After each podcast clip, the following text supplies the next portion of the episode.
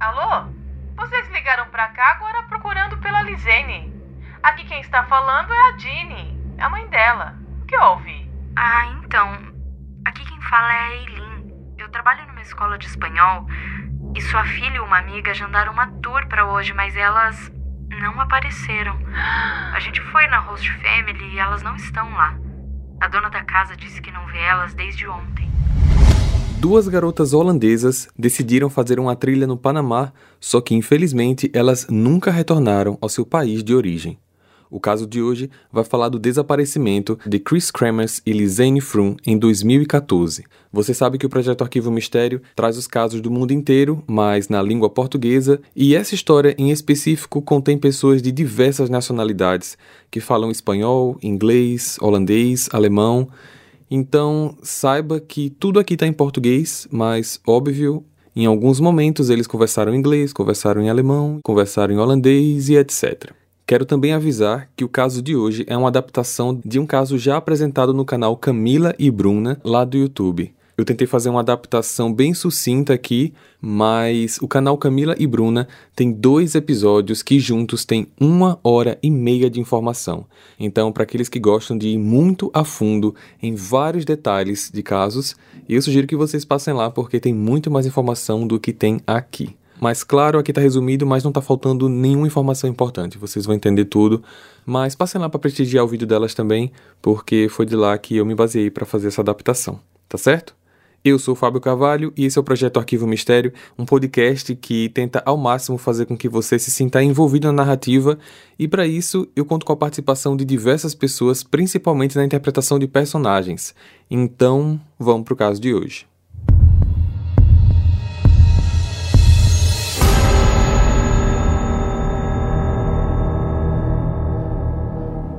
Chris Kremers nasceu no dia 9 de agosto de 92.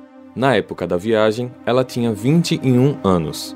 Era filha do meio de dois irmãos. Tinha acabado de concluir os estudos em educação social e cultural com foco em arte. Namorava um rapaz chamado Stephen, era extrovertida, falante, proativa e bem inteligente. Lisanne Froome nasceu no dia 25 de setembro de 91 na época, tinha 22 anos e tinha também um irmão. Ela tinha acabado de se formar no ano anterior em Ciências Aplicadas com foco em Psicologia.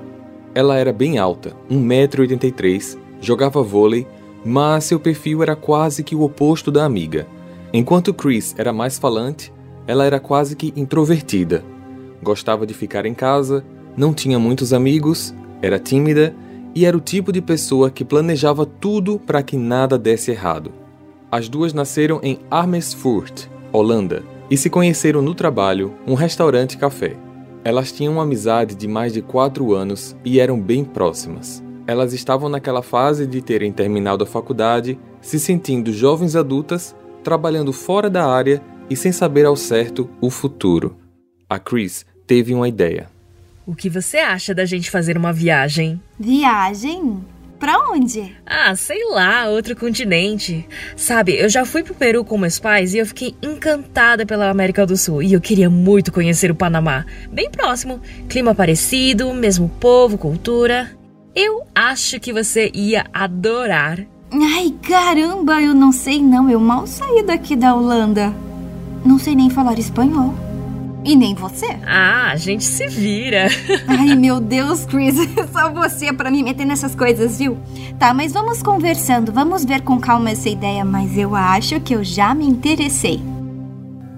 Com o passar dos dias, começaram a juntar dinheiro específico para essa viagem.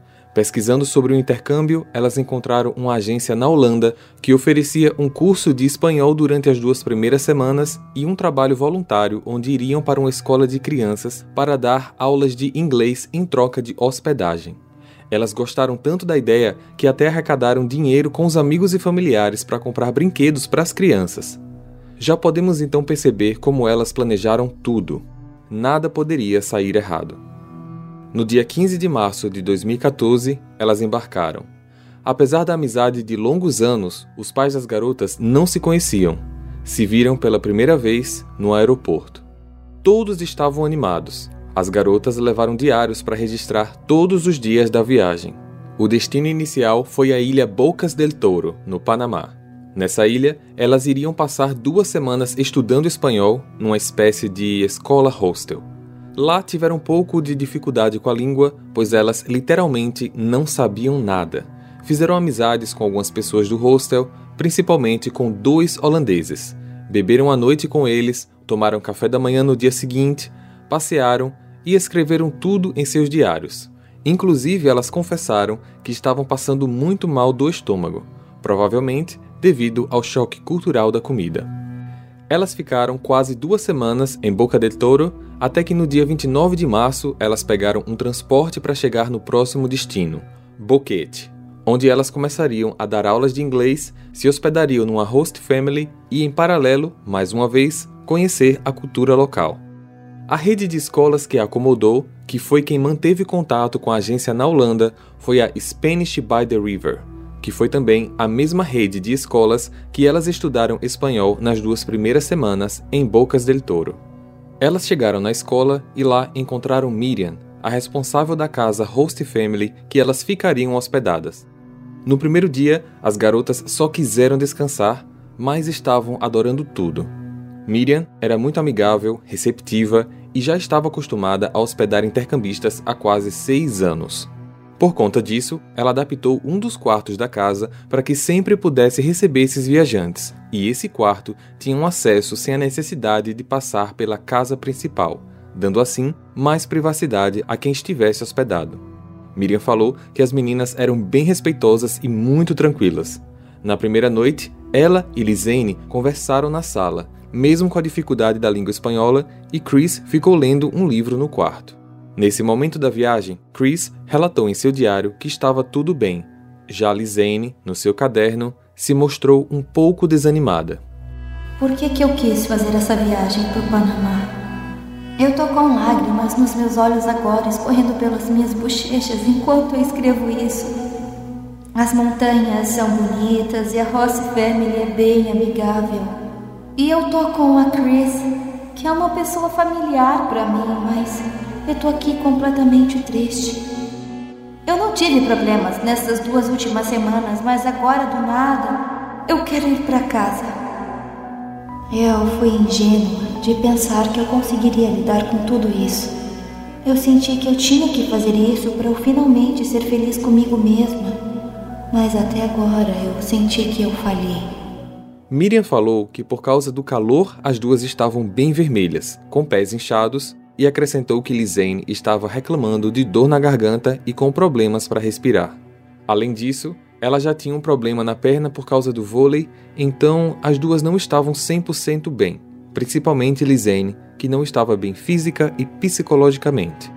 Todos esses relatos são do dia 29, um sábado, dia em que elas chegaram. No domingo, Lisane já relatou que estava se sentindo melhor e queria tentar ser mais forte para seguir com os planos da viagem. No dia 30 de março, elas acordaram, tomaram café da manhã, deram uma volta na cidade, almoçaram no restaurante local, tiraram fotos voltaram para casa antes de escurecer e jantaram com a host family. Na segunda-feira, dia 31 de março, seria o primeiro dia delas trabalhando como voluntárias na escola local para crianças. Essa escola ficava a umas três ruas da casa e a agência de intercâmbio que elas contrataram na Holanda foi a responsável por organizar tudo para as meninas. Esse trabalho voluntário seria feito pelas próximas quatro semanas restantes da viagem, mas assim que chegaram na escola, foram surpreendidas. Oi, bom dia. Nós somos as meninas do trabalho voluntário da Holanda. Voluntário? Sim, para dar aula de inglês para as crianças. A nossa agência da Holanda organizou tudo. A gente até recebeu um e-mail na sexta deles dizendo que estava tudo bem. Acho que está tendo algum engano. Não tem nada agendado para novas voluntárias hoje. Já está tudo preenchido para essa semana. As meninas tentaram resolver a situação ali mesmo, mas não conseguiram. Elas tinham organizado tudo para que nada desse errado e acabaram se deparando com isso. Lisane até mandou uma mensagem para os pais falando que foi frustrante e Chris escreveu no diário que passaram a tarde para resolver isso, tentando ver se tinha outra escola para que pudessem fazer o mesmo trabalho voluntário. As garotas faziam videochamadas para os pais todos os dias E a Chris, além disso, também ligava para o namorado. Por fim, elas tiveram ajuda da própria escola para tentar encontrar um novo local, mas trabalhos voluntários sempre começavam nas segundas, então elas sabiam que aquela semana estava praticamente perdida. Para ocupar o tempo livre, elas pesquisaram algumas tours e acharam uma trilha que elas se interessaram bastante, a trilha El Pianista, onde subiriam até o topo de um vulcão e teriam uma vista da cidade em 360 graus. Essa trilha dura mais ou menos duas horas para chegar ao topo e o mesmo tempo para retornar, já que ela é feita pelo mesmo caminho. A escola também ficou procurando outros tours para aquela semana, já que a trilha El Pianista elas fariam no dia seguinte. A partir de agora, começa um monte de informação picotada e às vezes desencontrada, mas que serão passadas aqui respeitando o máximo possível da ordem cronológica dos fatos. No dia 1 de abril, Miriam acordou, fez o café da manhã para as garotas e foi trabalhar. As meninas acordaram, tomaram café e saíram com uma mochila e roupas leves. Uma testemunha, funcionária da escola, diz ter visto elas saindo de lá perto de uma da tarde. Essa trilha ficava a mais ou menos 9 quilômetros de onde elas estavam, então elas acabaram chamando um táxi. O taxista disse que pegou elas perto da escola aproximadamente uma e meia da tarde e chegaram no destino, a entrada da trilha, mais ou menos 1h45. Essa trilha é uma das atrações mais famosas da região.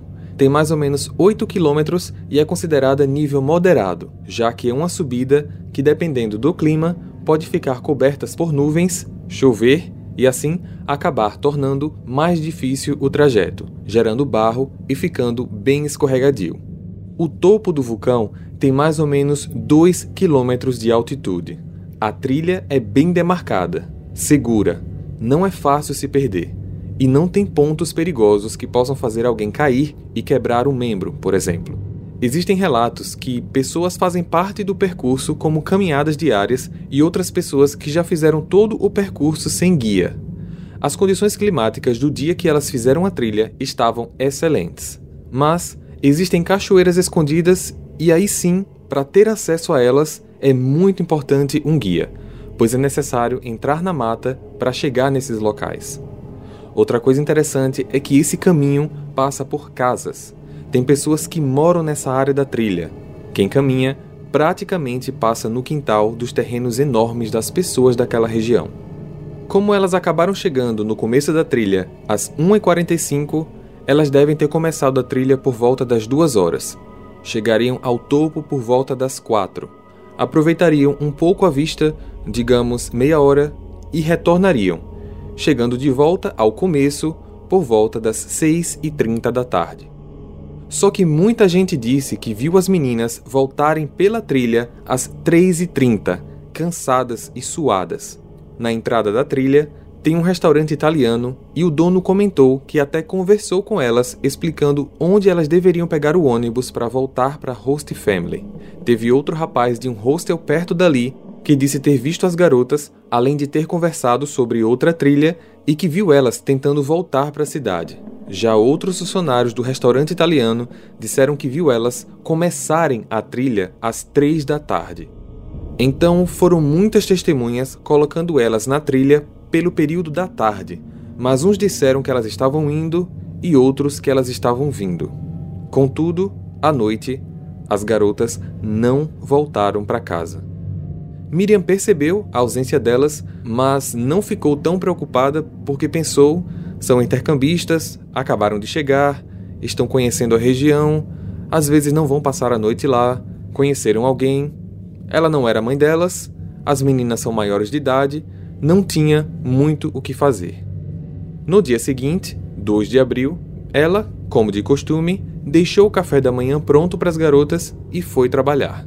Nesse mesmo dia, elas tinham outra tour marcada. A escola de espanhol tinha ligado para um guia local e marcado uma tour às 8 da manhã. Esse guia, que vamos chamar de Guia F, é bastante conhecido. Tinha 58 anos na época e trabalhava como guia há 14 anos. 8 da manhã, 8 e meia, e as meninas não apareceram. Ele saiu do carro e foi até a escola para falar com a recepcionista. Olá, bom dia. Você sabe dizer se o tour que está marcado para uns meninos da Holanda está cancelado? Tô esperando há meia hora e ninguém apareceu. Não que eu saiba. Não tem informação de cancelamento aqui, mas eu sei quem são elas. Fui eu quem agendei. Elas estão hospedadas numa host family aqui perto. Talvez elas perderam a hora, não acordaram ainda. Onde fica a casa? Eu posso ir lá. Eu vou com você, fica aqui atrás. Lembrando, o acesso não era feito por dentro da casa. Eles chegaram lá, bateram na porta, só que ninguém atendeu. Nossa, que estranho. Eu conheço a dona da casa, tenho o contato dela lá na escola porque ela sempre hospeda viajantes. Eu vou lá pegar pra gente tentar ligar para ela. Talvez ela saiba dizer se as meninas vão reagendar ou se cancelaram. Minutos depois. Miriam? Aqui é a Eileen, da escola de idiomas. Vem cá, as meninas que você tá hospedando marcaram uma tour, mas elas não apareceram até agora. Você sabe dizer alguma coisa? Se elas cancelaram, se vão reagendar? Não, eu também não vi elas chegando ontem à noite. Pode bater lá no quarto para ver se elas estão lá. Talvez elas estejam dormindo ainda. A gente já bateu, eu e o guia, mas ninguém abriu a porta. Nossa, que estranho. Olha, tem uma chave reserva lá no jardim, embaixo do tapete da porta. Pode pegar e abrir. Vê se elas estão lá, se está tudo bem. E me avisem depois, por favor, ok? E assim fizeram. Pegaram a chave reserva, mas quando abriram a porta, elas não estavam lá. O guia F falou logo de cara que percebeu que ninguém tinha passado a noite lá e que algo tinha acontecido. Aparentemente, eles se separaram. O guia F disse que o tour estava então cancelado e Eileen voltou para a escola. Às 5 da tarde, as meninas ainda não tinham aparecido, então Eileen resolve procurar o telefone delas nos registros até que acham um número de contato deixado por Lizane. Alô? Alô? Lizane? Não, a Lizane está no Panamá. Ah, desculpa. Obrigada. Eileen então desliga e procura algum outro telefone. Quem tinha atendido a ligação foi Dini, a mãe da Lizane.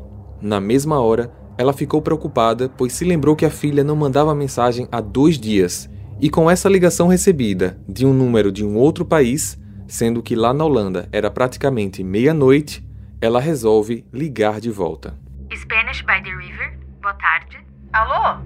Vocês ligaram pra cá agora procurando pela Lizane.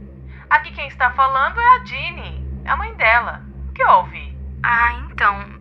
Aqui quem fala é a Eileen. Eu trabalho numa escola de espanhol e sua filha e uma amiga agendaram uma tour para hoje, mas elas não apareceram. A gente foi na host family e elas não estão lá. A dona da casa disse que não vê elas desde ontem. Ai, meu Deus, não pode ser. Hey, você se interessa por crimes reais, serial killers, coisas macabras e tem um senso de humor um tanto quanto sórdido? Se sim, você não está sozinho. Se você precisa de um lugar recheado de pessoas como você, venha conhecer o podcast Pátria Amada Criminal. Todas as semanas tentamos entender o pior da humanidade. Nesse processo, a gente ri, chora, fica brava, fofoca, porque afinal de contas é assim que a gente fala quando está entre amigos. Suas novas melhores amigas trevosas estão aqui, no Pátria Amada Criminal. Os pais de Lizane ligaram para os pais da Chris para explicar sobre isso e, em paralelo, tanto as famílias das garotas na Holanda como o guia F e Eileen vão para as polícias para reportar o desaparecimento.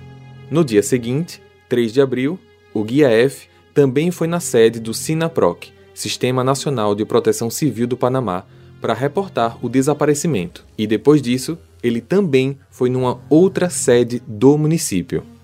A polícia do Panamá começou a investigar e falar com possíveis testemunhas para ver os últimos passos das garotas.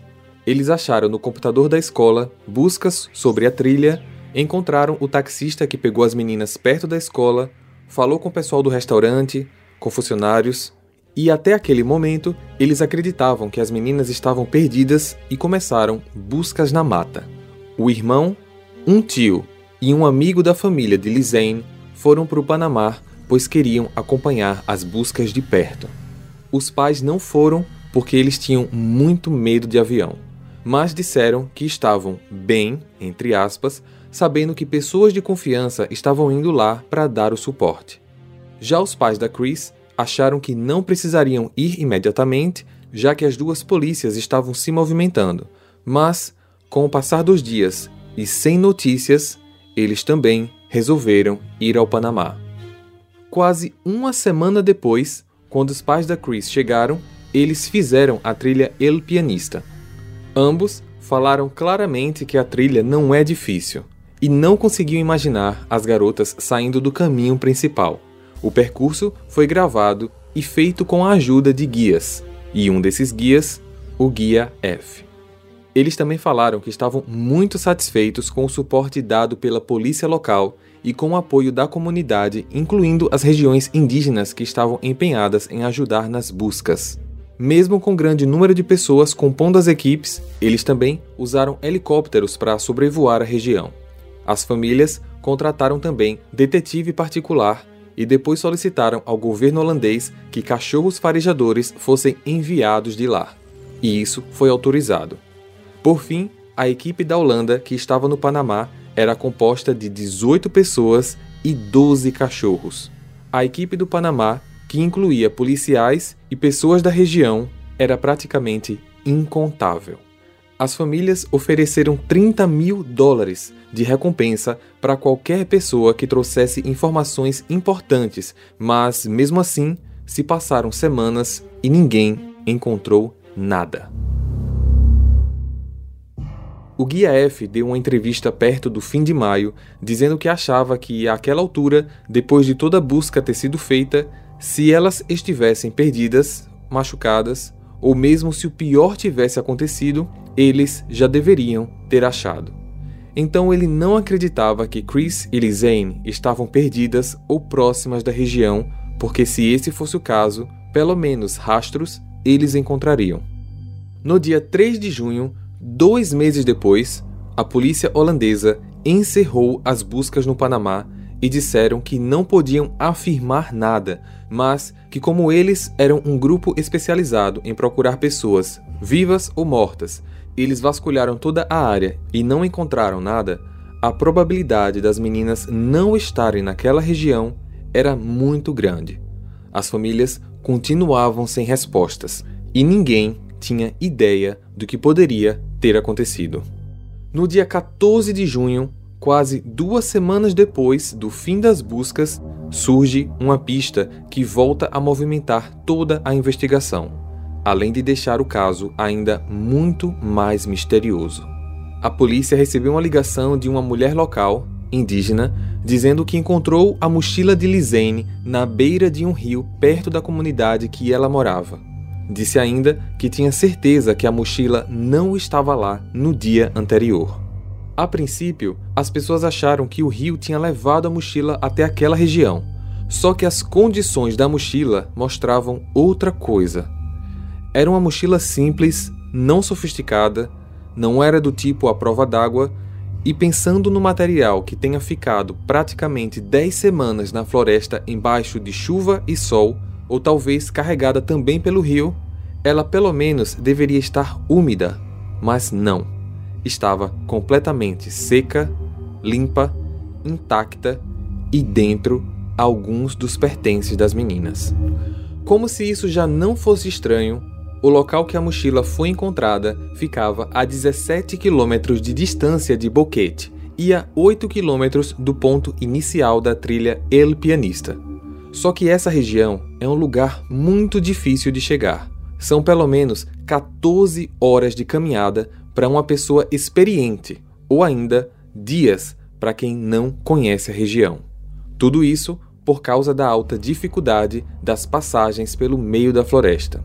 Na mochila, eles encontraram dois celulares, uma câmera digital, o passaporte de Lisane, dois sutiãs, dois óculos e 83 dólares. Os aparelhos telefônicos e a câmera estavam funcionando e isso mostrava que o material não foi molhado nem danificado. Os itens estavam perfeitamente colocados na mochila. Os sutiãs estavam dobrados e todos os materiais organizados. Só que isso com certeza passou pela mão de muita gente até chegar aos policiais. Por conta disso, 31 digitais diferentes foram encontradas. 13 na mochila, 12 nos equipamentos eletrônicos e 6 no sutiã. Contudo, nenhuma impressão digital pôde ser identificada. Por conta disso, eles organizaram novos grupos de buscas para ir naquela região. No dia 19, o Guia F, junto com nativos da região, encontraram alguns ossos, um short jeans e dois sapatos diferentes ao longo do rio Culebra. A partir daqui, entraremos muito fundo nas investigações e em alguns fatos também bastante estranhos, como ligações feitas dos aparelhos das meninas e fotos na câmera fotográfica que aconteceram durante o período do desaparecimento. O Guia F, junto com nativos da região, encontraram um short jeans e dois sapatos diferentes ao longo do rio Culebra. O short era da Chris e foi encontrado a 14 horas de caminhada de onde a mochila estava. Pessoas dizem que o short foi achado dobrado numa pedra. Outros disseram que estava boiando na água. Mas o que aconteceu foi que as pessoas que achavam as evidências, talvez por despreparo, iam pegando tudo, guardando e não tiravam foto de nada. Por conta disso, hoje temos muitas informações desencontradas.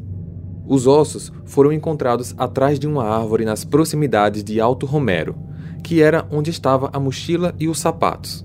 Encontraram também uma bota e dentro um pé, calçado ainda com meia. Pelas análises da perícia, eles perceberam que o corte do pé estava limpo, sem sangue, sem marcas de ferramenta de corte, nem mordida de animal. O membro indicava que foi desprendido do corpo como se tivesse se soltado. As análises de DNA identificaram ainda que os ossos, sendo eles uma costela e um osso pélvico, eram da Chris e o pé da Lizane. No dia 20 de junho, os pais das meninas deram uma nota pública dizendo que agora tinham fortes razões para acreditar que elas não estavam mais vivas. No dia 29 de agosto, encontraram mais alguns ossos, um do fêmur e um da tíbia, e além disso, alguns pequenos pedaços de pele como se estivessem amontoados numa pequena bola. Esses novos achados pertenciam a Lizane. O estranho foi que na perícia foi identificado que tudo estava em estágio inicial de decomposição. A patologia achou que esse pedaço de evidência que continha o DNA dela poderia ter sido manipulado por um terceiro porque tudo estava intacto. Eles falaram que claramente os ossos encontrados anteriormente e os novos estavam em estágios de decomposição diferentes. Enquanto os ossos da Lizane estavam com a pele em estágio de decomposição inicial, os da Chris estavam em estágio avançado. Eles encontraram indícios de que os ossos da Chris passaram por algum processo químico mas não identificaram se era por conta do solo, da natureza ou se teve algum envolvimento humano. A polícia analisou a possibilidade de que esse desmembramento tenha sido feito através do uso de cal, óxido de cálcio. Eles explicaram que o efeito do cal é corrosivo e que já foram feitas experiências químicas cobrindo um corpo em óxido de cálcio e realmente isso fez desprender as extremidades. Então, talvez isso justificaria a parte do corte do pé esquerdo de Lisane não conter qualquer marca de equipamento de corte. Foi encontrado também fosfato na costela da Chris, mas a área onde o osso foi encontrado não é de solo vulcânico. Isso indicaria então uso de elementos como fertilizantes ou químicos sobre eles. As famílias ficaram frustradas com a situação pois eles não conseguiam aceitar a ideia de enterrar parte das filhas. E então, para deixar o caso ainda mais bizarro, saiu o relatório da análise do celular com o registro das chamadas, além das impressões das fotos que estavam na câmera fotográfica. No dia 1 de abril, às 16h39, o celular da Chris fez uma tentativa de chamada para emergência. Doze minutos depois, às 16h51, o celular da Lisane também fez uma tentativa de chamada para emergência. As duas tentativas foram para o número 112, que é o número de emergência da Holanda. No Panamá, o número da emergência é o 911. Depois disso, os celulares foram desligados e ficaram assim por 14 horas. No dia 2, às 6h58 da manhã, o celular da Lisane tenta ligar para o 112 e 36 segundos depois dessa tentativa, ele é desligado. Às 8h14, o celular da Chris tenta ligar para o 112. Às 10h53, o celular da Lisane tenta ligar para o 112 e para o 911. Às 13h56, o celular da Lisane tenta ligar para o 112. Depois disso, os dois celulares foram desligados. No dia 3, às 9h33, o celular da Chris tenta ligar para o 911. Já o celular da Lizane é apenas ligado e desligado várias vezes, provavelmente para ver se achavam sinal. No dia 4, nenhum dos dois celulares teve registro de qualquer chamada. O celular da Chris foi ligado e desligado algumas vezes. Já o da Lizane ficou desligado o dia inteiro. No dia 5, às 5 da manhã, o celular da Lizane é ligado e imediatamente desligado por falta de bateria. Daí em diante, ele não tem mais qualquer registro. Já o da Chris continua com bateria e ele é novamente ligado e desligado, mas sem qualquer chamada para nenhum número de emergência. Só que às 13h37 o celular foi ligado e uma senha de acesso incorreta foi digitada. A partir daí, diversas outras tentativas incorretas aconteceram. A perícia informou que do dia 5 até o dia 11, quando às 10h51 da manhã foi registrada a última tentativa de acesso incorreto, o celular obteve 77 tentativas. Agora eu vou falar para vocês as informações referentes à câmera digital e às fotos encontradas. A primeira inconsistência é que muitas testemunhas disseram que viram as meninas pelo período da tarde na área do início da trilha, só que pelas fotos elas estavam subindo por volta das 11 da manhã e chegaram no topo uma da tarde, exatamente duas horas de percurso. Eles confirmaram esses horários pegando o registro da câmera, que era do horário da Holanda, e fizeram cálculo através do fuso horário. Isso acabou contrariando praticamente todas as testemunhas. Nas fotos, é possível ver que o dia estava bom para a trilha, que elas estavam felizes, uma tirava foto da outra, também selfies já no topo e que continuaram a trilha depois da montanha. As pessoas acreditam que elas foram procurar as tais cachoeiras escondidas e que, por conta disso, talvez se perderam. Também tem gente que acredita que elas fizeram esse novo caminho achando que estavam voltando e acabaram se perdendo. O que se sabe é que elas continuaram a trilha até chegarem num riacho que não fazia parte do caminho principal. Todas essas fotos foram registradas no dia 1 de abril e não se tem qualquer outro registro até o dia 7. Já no dia 8, entre 1 e 4 da manhã, mais de 90 fotos foram tiradas e elas praticamente têm um intervalo de 2 minutos cada.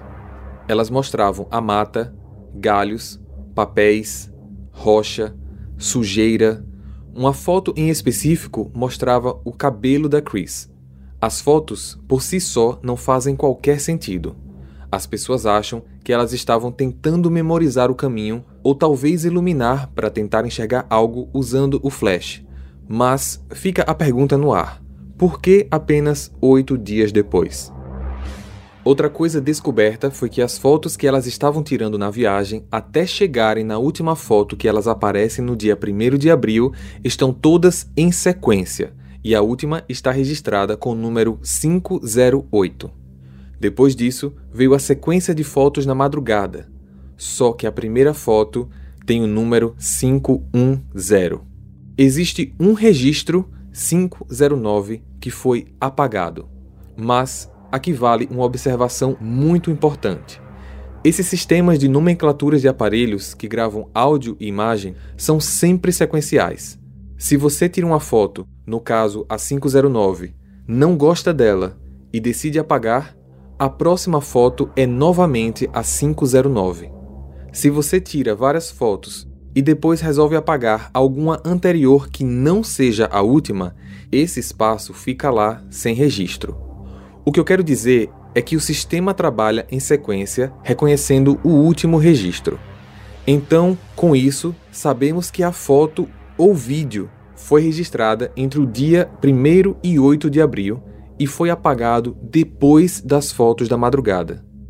Outra coisa importante é: a perícia relatou que quando esses registros são apagados direto do aparelho, softwares de recuperação de dados conseguem reaver os arquivos, e eles fizeram de tudo para recuperar o registro 509 e não conseguiram. Acabaram deduzindo que essa foto ou vídeo foi apagada posteriormente através de um uso de computador. Hey! Você se interessa por crimes reais, serial killers, coisas macabras e tem um senso de humor um tanto quanto sórdido? Se sim, você não está sozinho. Se você precisa de um lugar recheado de pessoas como você, venha conhecer o podcast Pátria Amada Criminal. Todas as semanas tentamos entender o pior da humanidade. Nesse processo a gente ri, chora, fica brava, fofoca, porque afinal de contas é assim que a gente fala quando está entre amigos. Suas novas melhores amigas trevosas estão aqui no Pátria Amada Criminal. A nota oficial da Holanda publicou que basicamente as meninas se perderam na trilha, se machucaram e acabaram sofrendo um acidente fatal. Isso foi apoiado pela nota do Panamá, onde disseram que elas chegaram a uma ponte bem perigosa de se atravessar, que no caso são apenas cordas, e uma possível queda foi fatal para as duas, e que não existe uma terceira parte envolvida. A família da Chris não aceitou essa tese então, queriam que a investigação continuasse porque elas tinham certeza que tinha no mínimo uma terceira pessoa envolvida. Para eles, esse era um caso criminal, não um acidente, principalmente por achar partes do corpo das meninas em lugares diferentes. Já a família da Lizane aceitou a versão publicada, talvez por não aguentar suportar mexer ainda mais com algo que estava machucando a família. Esse caso deixa muitas dúvidas, muitos questionamentos. Assim como eu falei num episódio anterior, quando as respostas não são claras, as perguntas continuam batendo em nossa mente. Um registro que desapareceu. Quem tirou as fotos da madrugada? Onde as garotas estavam? Como tentativas de acesso incorretos foram feitas no celular? Como a mochila estava seca por que uma foto dos cabelos de Chris na madrugada? Por conta dessas e de diversas outras perguntas sem respostas, foram feitas diversas teorias. A primeira é que quando elas chegaram no topo, estava cedo, então quiseram procurar essas cachoeiras escondidas e acabaram se perdendo, e que a morte delas foi ocasionada pela falta de comida, de água e fraqueza no corpo. Mas essa teoria deixa a pergunta no ar: onde estão os corpos? A segunda é que elas se feriram gravemente quebrando algum membro, como caindo de uma grande altura, e isso pode ter sido fatal. É essa versão que o governo do Panamá se sustenta. Outra teoria é que as meninas foram atacadas por um criminoso que tentou se desfazer dos corpos jogando produtos químicos como cal ou fertilizantes para fazer a decomposição mais rápido.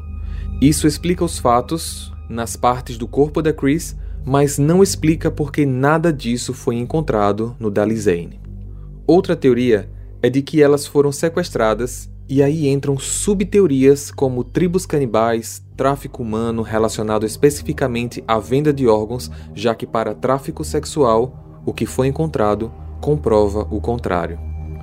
Algumas pessoas ainda falaram que os dois amigos holandeses que elas conheceram na primeira parte da viagem estavam envolvidos, mas a polícia investigou e foi comprovado que eles não tinham qualquer participação nisso.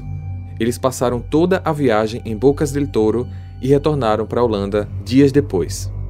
Outra teoria diz que Eileen, a moça que trabalhava na recepção da escola, estaria sabendo de alguma coisa. Quando o desaparecimento aconteceu, ela estava em Boquete há apenas uma semana. Tempos depois desse caso, ela solicitou transferência para a mesma rede de escolas em uma outra cidade. E pouco tempo depois, ela voltou para a Alemanha, seu país de origem. O que dizem é que não que ela estivesse envolvida, mas nesse processo de testemunhar, ser interrogada, ela pode ter ouvido algo que não devia ou foi ameaçada. E talvez a melhor saída foi ir embora. E por fim, uma teoria que se estende por diversas outras ramificações é de que elas realmente se perderam e nesse processo de tentar voltar, elas foram atacadas para serem roubadas ou para fins de abuso físico por pessoas locais, de gangues, das quais, mais uma vez, teremos o Guia F envolvido indiretamente nisso. Por que, que em nenhum momento estamos falando o nome do Guia F? Ele sempre foi considerado uma pessoa que estava à frente para ajudar, muito prestativo. Ele esperou as meninas para o tour, foi ele quem bateu no quarto, ele quem reportou o desaparecimento para as polícias locais, ele quem estava nos grupos de busca, além de ter acompanhado a trilha dos pais da Chris. Então, por todo esse tempo, ele estava na posição de testemunha. Nunca foi apontado, pelo menos publicamente, como suspeito. A mulher que encontrou a mochila uma das moradoras da região de difícil acesso, mora num lugar longe de tudo e adivinha quem tem uma propriedade nessa área chamada Alto Romero? O Guia F. Ele quem se junta com esse grupo de nativos da região e que acaba achando quase tudo, sendo que vários desses itens estavam em locais de difícil visibilidade, como atrás de pedras, embaixo de árvores, fora da área principal e etc. Apesar de tudo, ele é uma pessoa bem respeitada por todos daquela região. Boa índole, todo mundo conhece. As qualificações dele no TripAdvisor são praticamente todas como excelente, mas em julho de 2019 surgiu uma avaliação negativa de uma moça dizendo que demorou muito para falar e que só agora teve coragem de contar algo que aconteceu com ela quando estava em Boquete numa excursão guiada por ele. Ela falou que ele realmente é um bom guia, mas não um bom quando você é mulher e está sozinha com ele.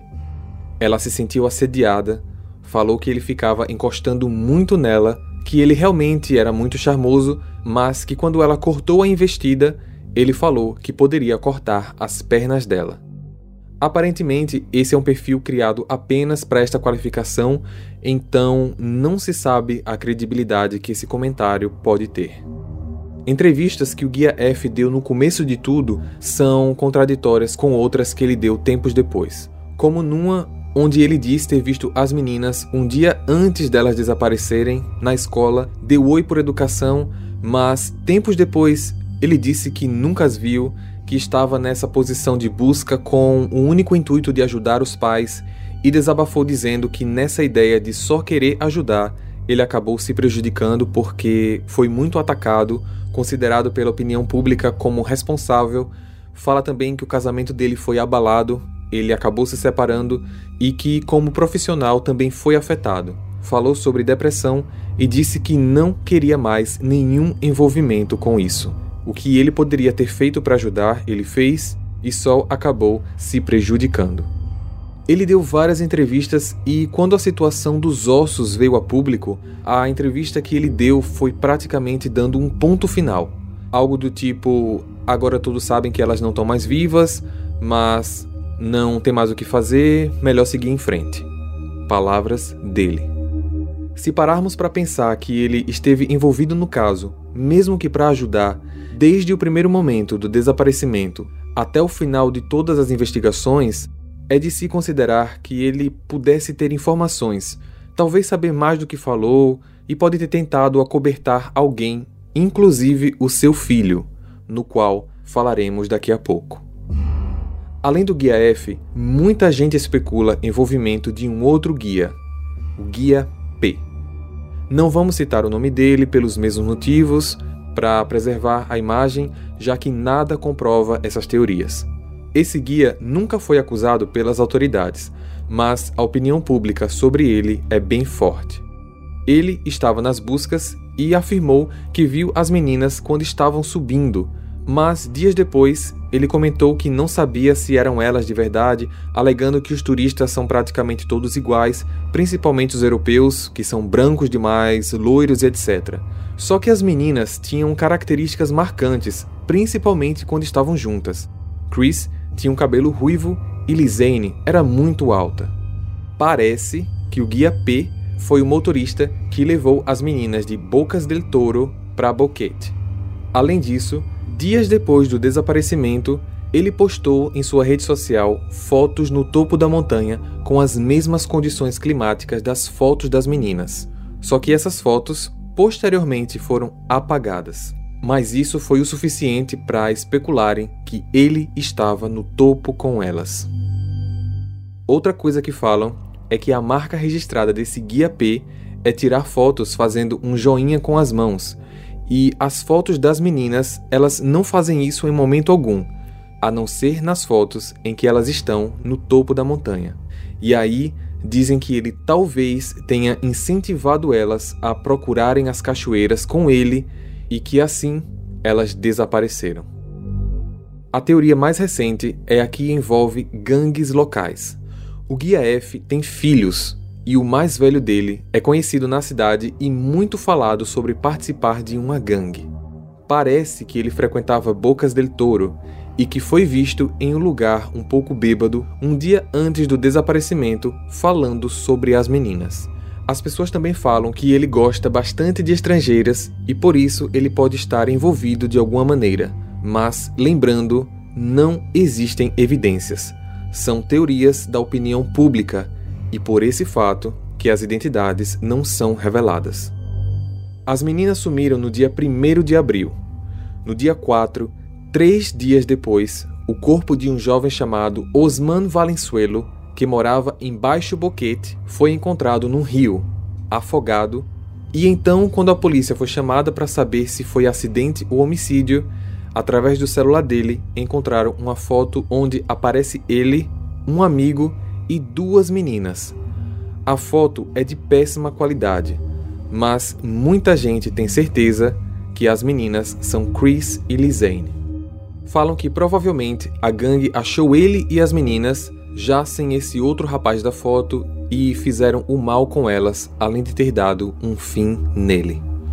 No dia 3 de março de 2015, ou seja, quase um ano depois, outra pessoa foi encontrada morta, também afogada, e foi nada mais, nada menos que o taxista que levou as meninas para a trilha do El Pianista, Leonardo Arturo Gonzalez. O que mais causa estranheza foi como aconteceu essa morte. Ele levou turistas naquele dia para nadar e estava esperando o pessoal terminar o banho. Quando o grupo voltou, encontraram ele afogado dentro de um rio raso. Muita gente fala que o taxista pode ter passado a informação de que ele tinha levado as meninas para essa trilha e que sabia de mais coisa do que falou para a polícia. Essa foi a segunda morte suspeita de alguém que estava envolvido direta ou indiretamente no caso, mas poderia apenas ser uma coincidência. Só que no dia 25 de março do mesmo ano, José Manuel, de 21 anos, que trabalhava com Osman, o rapaz da foto no celular, morreu às 4 da manhã, logo depois de ser atropelado por um veículo que fugiu do local e nunca foi identificado. E pessoal, José Manuel é o rapaz que aparece ao lado de Osman na foto com as duas garotas. Essa foi a terceira morte suspeita. E com a morte dele, o filho do Guia F postou na rede social que eles eram irmãos de alma, ou seja, todo esse pessoal era de alguma forma ligado e dizem que eles faziam parte de gangues. Mesmo sendo três mortes, muitos acharam que elas não tinham conexão com o desaparecimento das meninas, até que chegamos na quarta morte. No dia 4 de abril do mesmo ano, exatos um ano após a primeira morte, 30 dias após a segunda morte e nove dias após a terceira, mais um amigo do filho do guia F foi encontrado afogado num rio local, também em condições muito suspeitas. Existe uma teoria de que elas se perderam e nisso acabaram cruzando o caminho de pessoas más, mesmo não sendo serial killers ou algo do tipo, mas pessoas com a mente suja que queriam fazer o mal. Isso pode explicar as ligações para a emergência nos primeiros dias, acrescentando ainda que talvez a Chris foi pega primeiro e pelo fato da Lizane ser mais atlética, pôde ter conseguido fugir e que seria uma terceira pessoa tentando acessar o celular. Já as fotos da madrugada não fazem sentido nenhum em qualquer teoria a mochila só apareceu depois porque alguém estava interessado nos 30 mil dólares, e isso fica muito claro quando, num documentário recente, a mulher que achou a mochila e o marido falaram que não confiam nas pessoas encarregadas pelo caso, pois eles entregaram a mochila e nunca receberam a recompensa. O que deixa muitos se questionando que talvez quem estava em posse desses materiais tentou juntar o útil ao agradável mandando avisar que as meninas realmente sumiram, estavam aparentemente mortas e, em troca disso, ainda receberiam dinheiro. Existem relatos ainda de que nessa região, não só na trilha, mas na região como um todo, existem mais de 20 desaparecimentos e, infelizmente, a polícia não investiga esses casos a fundo. As famílias agora tentam aceitar que foi um acidente para achar um conforto no assunto, mas oficialmente eles falam que aceitam, só que por trás das câmeras eles não acreditam em tudo isso. Tem algo muito estranho porque quando os pais receberam as partes das filhas, eles fizeram algum acordo com o Panamá, porque numa entrevista isso acabou ficando bem claro. Numa das perguntas, a resposta de um dos pais foi que ele não poderia falar sobre isso porque ele não estava autorizado. Ele disse que tinha assinado um acordo e se falasse sobre esse assunto, ele estaria quebrando esse acordo. Então, entregar para os pais o que foi encontrado das meninas sob um acordo chega a ser meio estranho. São muitas teorias, muitos fatos, muitas evidências, mas infelizmente, até hoje, não se tem informações concretas sobre o que aconteceu com Chris Kremers e Lizane Froome. Compartilha esse episódio para ajudar no crescimento do canal. A gente também está no YouTube se você quiser ouvir essas histórias com experiência visual e eu vejo vocês no próximo caso. Combinado? Até lá. Hey, você se interessa por crimes reais, serial killers, coisas macabras e tem um senso de humor um tanto quanto sórdido? Se sim, você não está sozinho. Se você precisa de um lugar recheado de pessoas como você, venha conhecer o podcast Pátria Amada Criminal. Todas as semanas tentamos entender o pior da humanidade. Nesse processo a gente ri, chora, fica brava, fofoca, porque afinal de contas é assim que a gente fala quando está entre amigos. Suas novas melhores amigas trevosas estão aqui no Pátria Amada Criminal.